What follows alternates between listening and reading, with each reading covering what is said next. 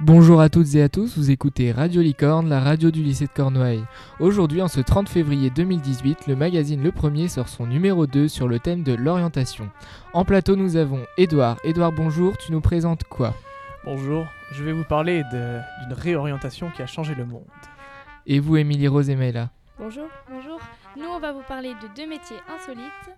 Donc le métier de- d'interprète en langue des signes et de tatoueur.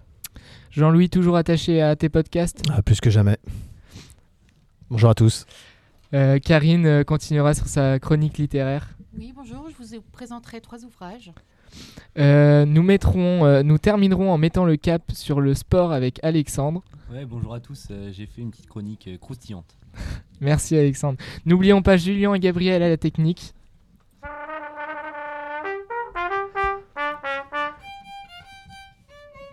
Commençons sans plus attendre avec la chronique historique d'Edouard. Rebonjour, je voudrais vous parler d'histoire comme d'habitude, mais aujourd'hui le thème de la radio est celui de l'orientation, et je vais vous parler d'un personnage, d'un exemple, à ne pas suivre. Pour commencer, petite question, pour réviser un peu l'histoire, le 30 janvier 1933, que se passe-t-il? C'est une question triviale poursuite, ça. euh, 30 janvier 33. Maëla, tu sais ça, toi? Bah non, vas-y. Ah, il n'y a pas Landschluss Landschluss, ça me parle, je saurais pas quoi euh, dire. Je saurais pas dire ce que c'est. Landschluss, c'est le- c'est Hitler qui arrive, euh, qui prend le pouvoir, quelque chose comme ça, non? Alors oui, Adolf Ah. Hitler, qu'on ne présente plus, heureusement pour moi puisque je suis un petit peu fainéant, devient chancelier d'Allemagne, mais nous allons plutôt nous intéresser à lorsqu'il était plus jeune. Déjà au collège, cet Adolf n'était pas vraiment un élève exemplaire. Edward Humer, son professeur principal quand il était collégien en 1903 à Linz, au nord de l'Autriche, en a dressé un, un portrait pardon, que je vais tout simplement vous lire.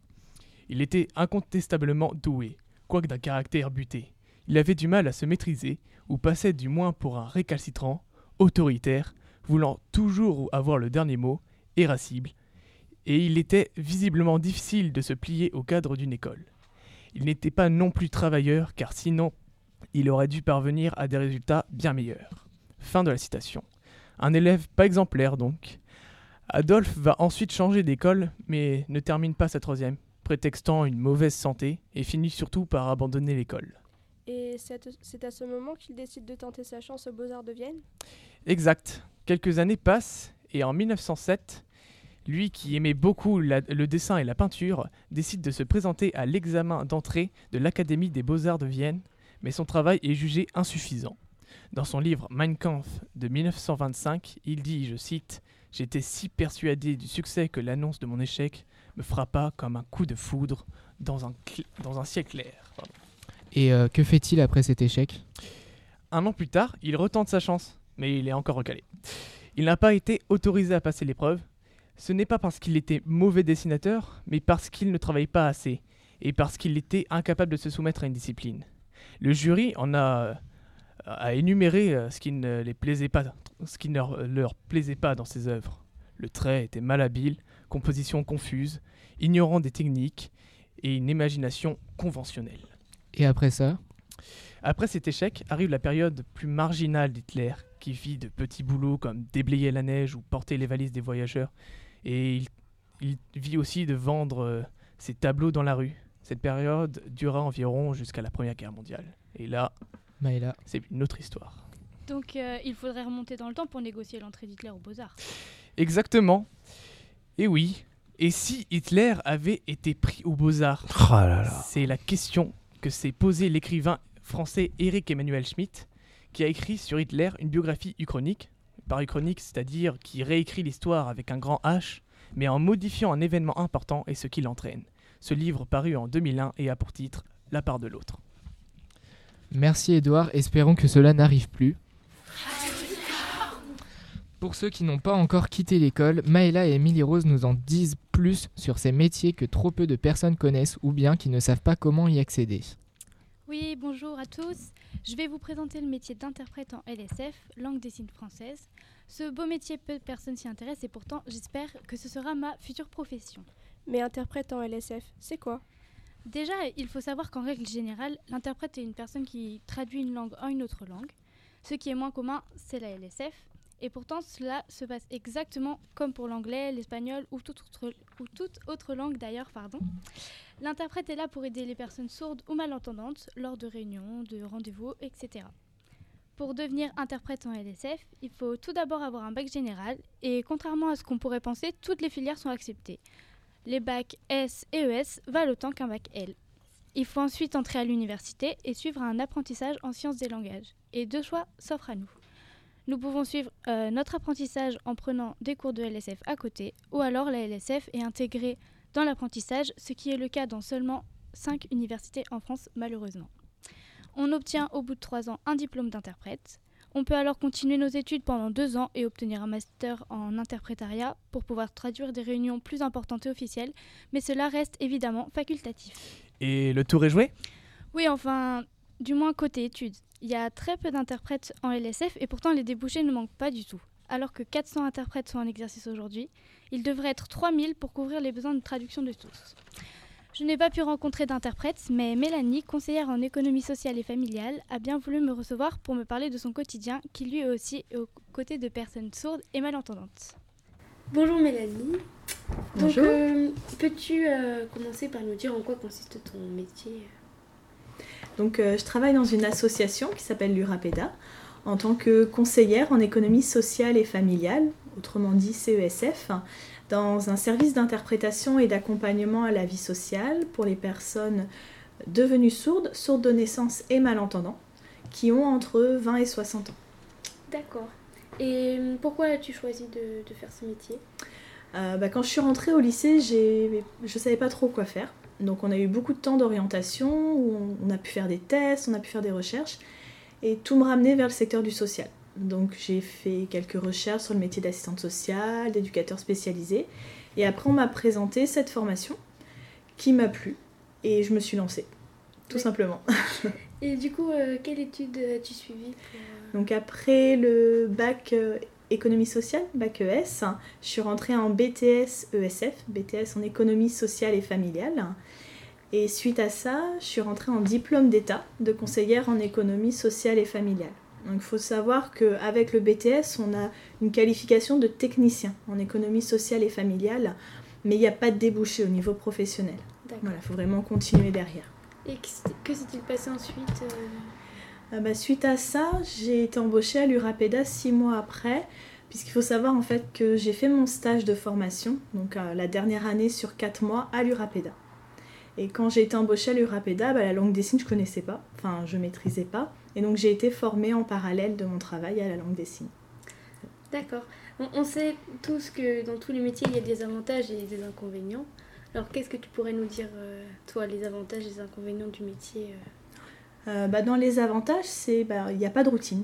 Euh, toutes les semaines sont différentes, on rencontre plein de personnes, que ce soit des partenaires sociaux ou des personnes que l'on peut accueillir avec des situations très différentes, donc ce qui est très enrichissant. D'accord. En inconvénient, euh, bah, on rencontre aussi des situations qui ne sont pas forcément évidentes, avec des personnes qui ont des histoires plus ou moins lourdes, donc il faut apprendre à garder de la distance pour pouvoir leur apporter des réponses et, euh, et des conseils sans pour autant se mettre à leur place et garder la distance nécessaire. D'accord. Alors, comment se déroule euh, une journée type à peu près Il n'y en a pas. On n'a pas, bah oui, Il y comme en a euh, pas de routine. Donc, Non, parce qu'on va recevoir les personnes au bureau, mais on va aussi faire du domicile. On va faire euh, de l'individuel, donc recevoir les personnes euh, en entretien, mais aussi des activités collectives. Donc il n'y a, pas- y a pas de journée type. journée type. D'accord. Euh, alors, en quoi ton activité euh, professionnelle te plaît-elle? Euh, bah, justement le fait que ce soit pas routinier parce qu'on va accueillir des personnes qui sont malentendantes donc là on va plutôt communiquer à l'oral Euh, après on va avoir des personnes qui sont devenues sourdes ou sourdes de naissance donc qui vont aussi avoir des modes de communication différents à travers la langue des signes, les cris, un petit peu tout ça mélangé aussi donc du coup il faut qu'on s'adapte constamment à la personne que l'on a en face de nous que ce soit en termes de communication mais aussi de compréhension donc c'est un métier en fait qui est et un poste qui est très riche. D'accord. Voilà. Euh, Trouve-t-on facilement un poste du coup dans ce domaine et, et pourquoi à ton avis? Alors, poste de CESF dans la surdité, non, il n'y en a pas énormément. Par contre, poste de CESF, bien sûr. Euh, la, CE la, CESF, on va pouvoir la trouver euh, dans plein de services sociaux différents. En fait, c'est un travailleur social au même titre que l'assistante sociale ou l'éducateur spécialisé, mais qui est un petit peu moins connu. Euh, elle va être spécialisée dans l'accompagnement vie quotidienne, et on va souvent trouver des postes pour tout ce qui va être accompagnement budgétaire. En fait, apprendre aux personnes à gérer leur quotidien. Comment faire avec plein de factures, besoin de s'acheter à manger, mais en même temps avec des ressources qui peuvent être plus ou moins faibles. Voilà, comment apprendre à gérer son, budget et son quotidien. D'accord. Euh, et pour finir, quelle vision as-tu de ton métier aujourd'hui? Alors, moi, quand je reçois une personne, mon objectif principal, c'est qu'elle ressorte avec euh, des informations et des conseils qui soient concrets. C'est-à-dire comprendre sa situation pour pouvoir euh, lui apporter des réponses. Après, on n'a pas des baguettes magiques, on ne va pas pouvoir résoudre tous leurs problèmes, mais déjà leur apporter des solutions pour compenser au mieux leur handicap. C'est une grande partie quand même du poste, mais aussi leur apporter des solutions pour régler en partie leurs difficultés sociales. D'accord. Eh ben, merci beaucoup euh, Mélanie d'avoir répondu à mes questions. De rien. Ben, euh, bonne continuation à toi. Et bon courage à vous. merci. Oui, merci encore à Mélanie d'avoir répondu à mes questions. J'espère vous avoir éclairé sur les métiers concernant la LSF. Je vous laisse maintenant avec Émilie Rose qui va vous parler d'une autre profession insolite. Bonjour, le métier dont je vais vous parler est celui de tatoueur, qui est un artiste expert de la modification du corps. Le tatouage est considéré comme euh, un art à part entière par 55% des Français. Et Tintin, un tatoueur euh, donc euh, très connu en France, le fondateur du Mondial du tatouage et, président du SNAT, donc syndicat national des artistes tatoueurs, se bat pour la reconnaissance du tatouage dans la classification officielle des arts. Donc selon le SNAT, les tatoueurs sont entre 3000 et 4000 en France. Pour, accéder à ce métier, aucun diplôme euh, n'est réclamé par l'Académie française. Une des compétences nécessaires, donc connues de tous, est la maîtrise du, dessin, pardon, bien que ce ne soit pas suffisant. Pour l'autorisation d'ouvrir un atelier et pour pouvoir se présenter à un, tatoueur qualifié, il faut suivre une formation à l'hygiène de 21 heures pour laquelle on doit compter entre 400 et, 3, et 800 euros. Pardon. Une liste des organismes habilités à proposer cette formation est disponible sur le site du ministère de la Santé. Du coup, pour euh, se former. Euh, pour devenir un, vrai tatoueur, ça, se passe comment? L'idéal pour, euh, pour entrer vraiment dans le métier et être accepté, c'est de se former et apprendre auprès d'un professionnel donc, euh, qui vous accueillera pendant plusieurs mois dans son salon, comme, comme un stage, hein, où vous apprendrez l'accueil de la clientèle, la gestion du client, la, la santé et la sécurité. Et il faut savoir que les tatoueurs reçoivent beaucoup de demandes bah, de stage, tout ça. Il est donc conseillé d'envoyer une candidature et de se présenter au salon avec ce qu'on appelle un book, c'est-à-dire un livre dans lequel vous présentez vos œuvres, vos dessins, euh, même des croquis, euh, parce que en général vous êtes passionné par le dessin un petit peu, donc euh, pour qu'ils sachent un peu ce que vous aimez faire. Et il est aussi important de se renseigner sur le style du tatoueur qui nous accueille et connaître un minimum ses créations pour pouvoir échanger avec lui de manière concrète et, et bien le connaître. Quoi. Ah, les, débuts, les, débuts, euh, ça, ça doit pas être simple quand même. Je m'imagine arriver dans un salon de tatouage euh, avec mon book. Ça... Pour commencer, c'est comment? C'est sûr, euh, pour, pour débuter dans le métier, il faut, faut, de, faut faire de grands investissements. Donc surtout quand en général on, ne commence pas seul dans le métier, mais il faut, faut investir dans un salon de tatouage qui soit bien placé si on veut bah, ramener de la clientèle il faut, faut rentrer dans le métier, donc euh, se faire repérer par des tatoueurs de préférence.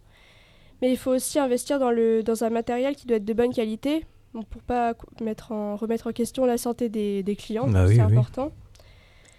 Et euh, comme, on, comme on commence, il faut, faut, faire preuve de, de, patience et avoir du recul sur son, sur son potentiel.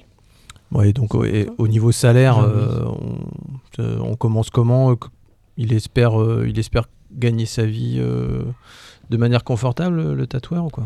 Généralement, les tatoueurs, euh, les tatoueurs commencent seuls. Euh, non, pardon, excusez-moi. les tatoueurs commencent salariés, donc quand ils sont débutants. donc le, le, le, salaire est assez bas dans les débuts. peut aller jusqu'à 2000 euros. Et euh, une fois qu'il est qualifié, il devient professionnel et, et à son compte, il peut se verser jusqu'à 7000 euros selon sa clientèle. Ah oui, quand même. Ah, ça doit dépendre aussi, je pense, du, de la zone géographique où on est. euh, c'est as- c'est assez urbain quand même si on veut avoir une clientèle euh, nombreuse. Et ça dépend euh, de son emplacement. et- Et donc si on est intéressé par ce métier, on, on fait comment? On peut se rendre? Le mois prochain, non? Il n'y a pas de... Oui, on peut se rendre euh, sur euh, le site de la radio car euh, on pourra écouter une interview euh, le mois prochain. Euh, Peut-être qu'une interview euh, apparaîtra sur le site. Ah oui, ça, euh, ça reste à confirmer. C'est hein, ça. C'est ça. faut l'accord du tatoueur. Merci, Merci, les filles. Rose. Et j'en profite pour vous dire que vous pouvez nous retrouver tous nos magazines sur le site du lycée de Cornouailles, onglet Radio Licorne. Et on passe à la sélection de podcasts. Qu'est-ce que c'est un podcast Qu'est-ce que c'est un podcast un podcast Bah écoute, tu me connais. hein. Qu'est-ce que c'est un podcast Mais qu'est-ce que c'est un podcast Podcast Podcast Jean-Louis, qu'as-tu réussi à dénicher sur la toile euh, sur notre thème du jour? Bonjour Donatien. Rebonjour. Et pour ne rien vous cacher, j'ai été un peu désorienté pour euh, vous trouver des podcasts euh, sur le thème de l'orientation. Bon, il y a bien quelques témoignages de conseillers d'orientation. hein. On, les trouve sur les audioblogs euh, d'Arte, la plateforme qu'utilise notre vénéré Radio Licorne pour diffuser ses productions. Mais à part ça, j'ai été euh, un peu en peine et en panne. Alors je me suis dit euh, que j'allais vous faire partager des podcasts qui vous présentent non pas des formations, mais des métiers. Et car une fois votre orientation réussie, euh, les jeunes, il va bien falloir vous mettre au boulot hein, pour payer ma retraite euh, dont je bé- bénéficierai peut-être aux alentours des 82, 83 ans. Ça va pas trop tarder, quoi. Merci beaucoup pour votre soutien. Et ma première trouvaille, c'est une série de chroniques de Marie-Bénédicte Allaire sur RTL, diffusée durant tout l'été dernier et qui porte bien son titre Mon métier, ma passion. En trois minutes, la journaliste nous fait partager le métier d'un passionné. C'est vrai que ces deux mots sonnent bien ensemble, hein, métier et passion. On en rêverait même. Et en ce sens, la chronique de Marie-Bénédicte Allaire est salutaire. Oui, il est encore possible d'aimer son travail, d'être passionné par son travail, quel que soit le domaine. Allez les écouter, vous m'en direz des nouvelles. Je vous propose ici un aperçu avec un jeune entrepreneur passionné de... Passionné de quoi? Bah, De radio, bien sûr. Sous ses airs cool, Arthur a de la suite dans les idées. Jadis dernier de sa classe en électronique, il apprend pourtant vite sous la houlette de son père. On a décidé de plus utiliser du tout le, le système d'origine, mais de carrément tout remplacer, le haut-parleur, mettre un nouvel amplificateur. On a greffé le Bluetooth, une entrée de jack, et ainsi du coup pouvoir euh, connecter euh, n'importe quel appareil. On peut vraiment tout faire, tout imaginer. La suite, c'est l'entreprise Absolument Vintage Radio qu'il crée à Clermont-Ferrand, sa ville, il y a 18 mois, dans un atelier qu'il partage avec son frère aîné. Pour 300 à 500 euros selon le type de finition, il redonne vie à ses objets de famille. C'est quelque chose que j'adore puisque ça permet de retravailler sur un objet euh, qui a une valeur sentimentale. Des gens qui ont hérité des grands-parents ou des parents d'une radio, plutôt qu'ils restent au grenier ou voire même, euh, dans le pire des cas, qui finissent à la poubelle. Le produit plaît, le succès est au rendez-vous. Désormais, Arthur Verne a recours à une entreprise de sous-traitance de sa région pour satisfaire la demande, car d'ici peu, on pourra passer commande de radio absolument vintage dans des magasins partenaires en France, et l'Asie lui tend les bras. Moi, l'idée, c'est vraiment de pouvoir euh, toujours proposer ce produit de qualité fabriqué en France. Elles seront toujours contrôlées par moi, avec mes règles, mon cahier des charges, et euh, donc toujours ce produit de qualité, mais pour pouvoir satisfaire euh, éventuellement le globe entier, euh, il va falloir faire des sacrifices. Et le premier, ce sera de déléguer euh, jusqu'à 100% le- la fabrication des radios. Jean-Louis, tu as quelques autres exemples peut-être? Oui, vous rencontrerez aussi dans ce podcast les sœurs Joubert dans leur atelier de couture, où elles habillent les mariés, EES depuis plus de 40 ans. Vous entendrez aussi un juge des enfants, un boucher, une céramiste, un prof, un fauconnier, bref, une carrière de métier exercée par des passionnés EES. J'ai appris que tu avais une deuxième chronique. Autre chronique, en effet, très facile à écouter sur le monde du travail, c'est celle de Philippe Duport sur France Info qui vous apportera des éclairages aussi bien sur des professions que sur certains aspects sociaux et économiques dans divers secteurs professionnels. Deux façons pour écouter euh, C'est mon boulot. Téléchargez l'appli gratuite France Info et trouvez la chronique dans les replays ou sur le site internet de France Info. Voici un extrait de la chronique qui a été diffusée il y a quelques jours sur le fossé entre ce que les entreprises proposent comme stage et ce que cherchent les étudiants. Une très vaste étude a été menée qui porte sur 30 000 offres d'emploi et de stage et sur les vœux de 700 000 étudiants d'écoles de commerce, écoles d'ingénieurs, d'universités. Le tout a été compilé par Job Teaser qui diffuse des offres d'emploi dans l'enseignement supérieur. Et que voit-on demande Philippe Duport. Eh bien qu'il y a un fossé de compétences. Et là, je vous sens tous sur le plateau, vous trépignez tous d'impatience. On a vraiment envie de savoir. Je le sens bien que vous voudriez savoir dans quel secteur d'activité on constate ce fossé de compétences. Eh bien, je laisse Philippe Duport vous donner la réponse l'informatique. On se plaint de manquer de spécialistes en France. Cette étude le confirme, les offres d'emploi en informatique qui passent par Job Teaser se classent au deuxième rang de toutes les offres. Mais les recherches d'emploi en informatique formulées par les étudiants se classent, elles, au 30e rang. Beaucoup d'offres, très peu de candidats. Voilà ce que c'est que le skill gap, Alexis, en bon français. Et c'est la même chose dans d'autres secteurs. Oui, il y a des secteurs où c'est l'inverse, où il y a plus de demandes de la part des étudiants qu'il n'y a d'offres ou de stages. C'est le cas du service et de la relation client. Cinquième au hit parade des étudiants, mais seulement vingtième catégorie pourvoyeuse d'annonces de la part des entreprises. Même chose pour la communication, les relations publiques et l'événementiel. Les étudiants adorent les entreprises, beaucoup moins. C'est pire encore du côté du journalisme et de l'édition. Et oui, très forte demande de stage de la part des étudiants, mais seulement, tenez-vous bien, 0,11% des offres de stage proposés par les entreprises. C'est dire qu'on représente l'avenir. Il y a quand même un, domaine où la demande des étudiants et les entreprises se rejoignent. oui, c'est le commerce. Il est dans le top 3 des recherches. Il est aussi dans le top 3 des offres. À l'exception de ce dernier, tous les résultats de cette étude montrent quand même que les étudiants n'ont pas une vision claire du marché du travail au moment de choisir une filière. Juste pour terminer, un dernier podcast qui s'appelle, je reprends la parole, tous désorientés. C'est le titre en fait donné à un numéro du mois de novembre de l'émission Rue des écoles sur France Culture qui traite de l'actualité éducative et donc ici euh, d'orientation. Et c'est tout pour aujourd'hui. Merci Jean-Louis. Mais de rien.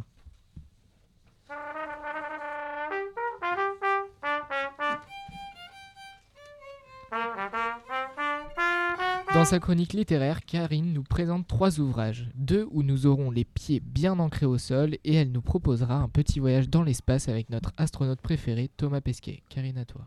Bonjour à tous. Alors aujourd'hui, je vais vous présenter donc euh, trois ouvrages. Le premier donc qui a été écrit par Éric Pessan dans la forêt d'Hokkaido. En partant d'un fait réel survenu en 2016 au Japon, Éric Pessan nous propose un récit qui mêle drame et fantastique. Alors ce roman relate l'abandon d'un jeune garçon de 7 ans en pleine forêt. Lors d'une sortie en famille, un papa qui est excédé par son fils, qui est vraiment insupportable en voiture, décide de lui donner une bonne leçon, arrête la voiture et le laisse sur le bas-côté de la route. Je pense qu'en tant que parent, ça nous aide parfois arrivé. Ouais, j'ai déjà fait ça plusieurs fois. Moi, en tant qu'enfant, ça m'est jamais arrivé. Moi non plus. On va voir les services sociaux. les pires cauchemars des enfants. Voilà, bah lui, ça lui est vraiment arrivé. Le papa donc laisse son fils, redémarre, fait quelques centaines de mètres et puis très rapidement part le chercher, bien évidemment. Seul, Pensant avoir été abandonné par ses parents et sa sœur, l'enfant s'enfonce dans les bois et désorienté, il va se perdre. Alors parallèlement, il y a l'histoire de Julie, qui est une jeune fille française, qui fait des rêves très perturbants. Elle rêve qu'elle est un petit garçon abandonné dans une forêt, et à chaque fois qu'elle va plonger dans le sommeil, son monde bascule. L'adolescente se retrouve dans une forêt, reliée physiquement à un petit garçon de 7 ans. Alors elle va tenter de l'aider puisqu'elle arrive à prendre euh, de temps en temps euh, physiquement à prendre le contrôle du corps de l'enfant. Donc par exemple, elle va le faire boire de l'eau euh, qui est bien évidemment potable, elle va le faire se mettre à l'abri du froid, de la pluie, en attendant que les secours arrivent s'ils vont le trouver. Ça, on n'en sait pas plus, hein. je ne dis pas plus. En tout cas, moi, je, si vous souhaitez euh, lire cet ouvrage, savoir ce qui va arriver à cet enfant, je vous on vous invite à venir euh, emprunter le livre au CDI. Au CDI, très bien. Alexandre Avec le deuxième ouvrage, tu nous proposes une toute autre destination, d'aller nous perdre dans les étoiles en compagnie de Thomas Pesquet. Tout à fait. Alors rappelez-vous l'année dernière, pendant six mois, euh, Thomas Pesquet nous a fait rêver et nous a émerveillés avec ces images prises de la station euh, internationale. C'était magnifique. Alors donc euh, les photos qu'il a prises durant euh, son séjour dans l'espace ont été donc réunies dans un, dans, un ouvrage et donc le livre Terre. Et je vous invite donc à, feuilleter ces- cet ouvrage et même de l'acheter puisque les droits d'auteur sont reversés au Resto du Cœur. Donc vous ferez une bonne action tout en passant un excellent moment. Et puis il y a aussi une bande dessinée qui vient de sortir. Alors là, euh, je, voilà, je me suis intéressée au Festival d'Angoulême qui s'est produit euh, ce, comment, ce week-end. Et donc une bande dessinée est sortie sur euh, donc Thomas Pesquet, donc dans la combi de Thomas Pesquet. Donc euh, c'est une bande dessinée assez rigolote, euh, voilà, qui raconte avec humour son parcours. Alors après l'espace, euh, on retourne sur la terre ferme avec, je crois, La vie secrète des arbres de Peter Voilà, je ne sais pas trop comment ça se prononce non plus. Oui, alors c'est un, un auteur qui est à la fois conteur, écologiste et scientifique. Et l'auteur va nous faire découvrir à travers son livre comment s'organisent les arbres et comment ils communiquent entre eux. Donc c'est très intéressant. Il faut savoir qu'il a passé 20 ans de sa vie comme forestier en Allemagne et qu'actuellement il dirige une forêt écologique qui s'appuie sur des données scientifiques. Alors par exemple, il va nous apprendre que les arbres communiquent entre eux à travers leurs racines. Voilà, et le, le système de racines est comparé à un système euh, comme Internet, un réseau Internet. D'accord, ils échangent des informations Voilà, s'ils sont via les attaqués, racines. voilà, ils vont aussi indiquer à leurs congénères qu'il y a une attaque et voilà. de- de Incroyable. euh, et il compare aussi, par exemple, la forêt à une communauté humaine, où donc il y a des enfants, des parents, et les parents vivent avec leurs enfants et les aident à grandir. Donc voilà, après cet ouvrage, vous ne verrez plus la, la forêt d'une d'une même manière, et ça vient- deviendra pour vous un endroit euh, magique.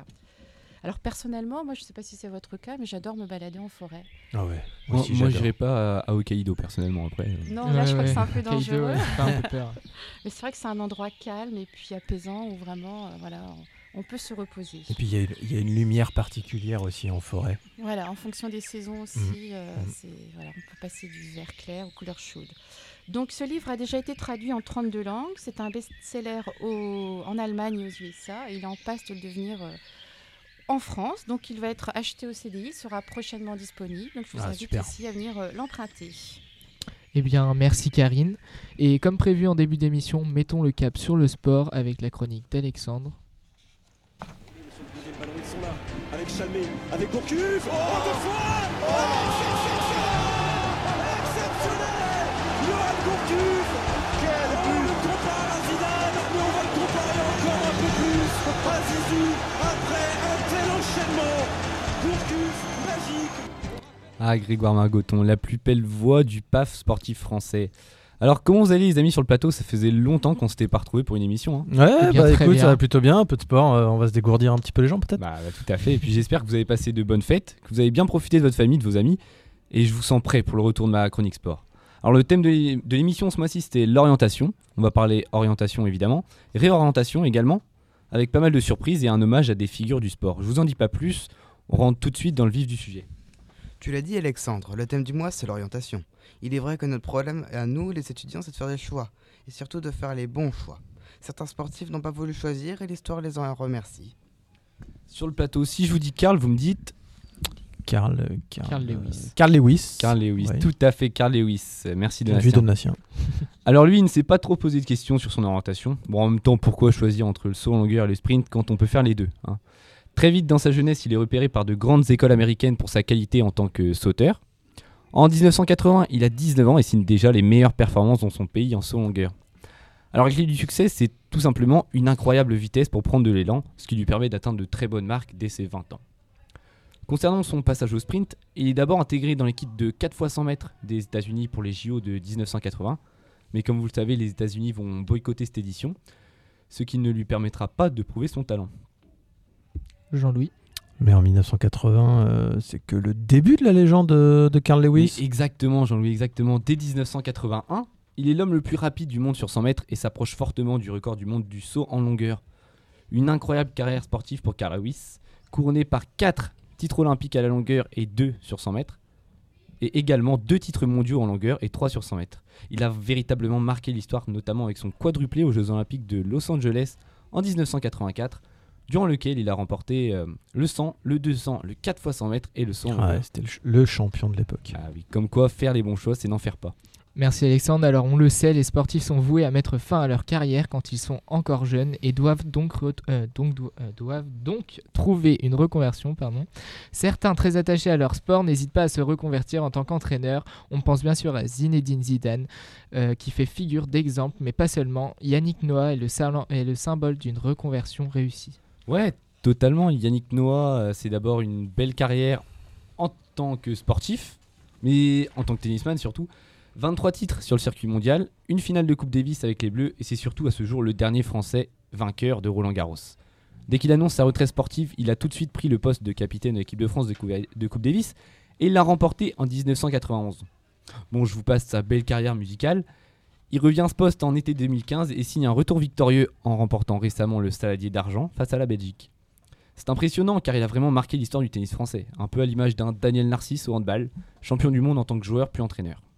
Très belle reconversion en effet, mais c'est du classique, euh, comme tu viens de le dire. Mais on a un champion du monde euh, breton qui a pris un chemin très étonnant. Oui, oui, oui, je suis sûr qu'autour de la table, vous savez de qui je parle. Est-ce que quelqu'un a un une footballeur champion du monde, si je vous dis ça J'en ai aucune idée. Vous êtes sûr? Quelques-uns. Il était, il était pas numéro 9 Si, si, si, à peu près. Attaquant. Stéphane Guimard. je vous lâche le morceau. Tout à fait, Stéphane Guivarch, il a évolué au poste d'attaquant. Il compte 14 sélections avec l'équipe de France de football. Bon, un seul but pour lui, mais il a eu, mais il a eu le bonheur de participer à l'épopée des Bleus à la Coupe du Monde en 98. Donc au lieu de prendre la route de la célébrité et du business, il revient dans son Finistère natal. Pour quelle raison à votre avis? Hmm, Parce que c'est la terre euh, la plus belle de la terre, la Bretagne. non mais ça tout le monde le sait, vous inquiétez pas. Non, non, non, encore plus spécial. Il est employé à Tanguy Piscine, une société qui vend des piscines et qui est basée à Tréguin. Donc il adore sa nouvelle vie, euh, il vit comme un monsieur tout le monde. Il se lève le matin pour aller au travail, le plaisir de la vie simple. Son emploi à Tréguin lui permet d'occuper le poste de vice-président du club de foot, qui voit en lui un véritable ambassadeur. Mais ne vous y trompez pas, le footballeur était un vrai tueur devant les buts et a pu profiter d'une belle carrière dans des clubs comme Auxerre, Rennes et Guingamp, qui reste de loin son club de cœur. Vraiment étonnant, mais c'est tout à son honneur. Hein. Pour clore ta chronique, un peu d'actu sport avec euh, certains qui ne doivent pas perdre l'orientation. Carrément, parce que qui dit janvier dit forcément Dakar. Dakar en Amérique du Sud. C'est aussi l'orientation. Ça toujours hein. Les courageux cette année affrontaient euh, les dunes du Pérou, de la Bolivie et de l'Argentine, et t'as raison, ils n'ont vraiment pas dû perdre le chemin. En auto, c'est Carlos Sainz avec sa Peugeot qui l'a emporté pour la deuxième fois de sa carrière, et en moto, la course était sujette aux surprises quand le favori Sam Sunderland a abandonné dès la quatrième étape euh, coincé dans les dunes. Au final, c'est l'Autrichien, l'Autrichien Matthias Walkner qui, a seulement 31 ans, s'est imposé sur KTM. Voilà pour moi, merci aux gars en régie et tout le monde autour du plateau. Je te redonne la place, Donatien. Merci, nous espérons que ce numéro 2 vous aura remis dans le droit chemin et cap sur le, sur le site du lycée de Cornouailles pour retrouver toutes nos émissions, onglet Radio Licorne.